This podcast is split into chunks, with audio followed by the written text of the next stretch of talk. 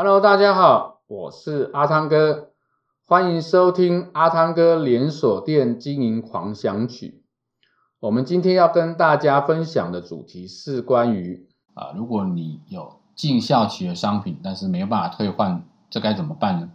啊，首先呢，啊，第一个你要先做所有的这些商品品项、数量还有效期的这个统计。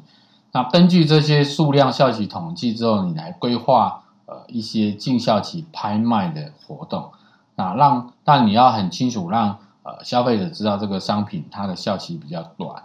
然后呢，在购买的时候呃要确认，如果购买之后是不可以退换的。那把这些东西讲清楚之后呢，来去呃进行这样的一个销售跟促销方案。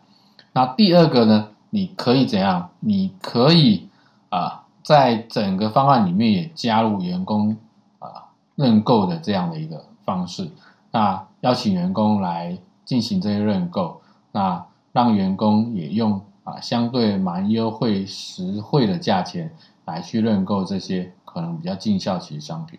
那当然，这里面要注意一件事情呢，如果这些进效期的商品它是，比如说属于啊，假设是药品，或者假设是这种呃，会有一些呃可能争议的这种品品类的商品呢，我们就建议啊，不要不要拿来做这种啊、拍卖动作。那你可能只能在这个部分呢来去认栽呃这样的一个绩效。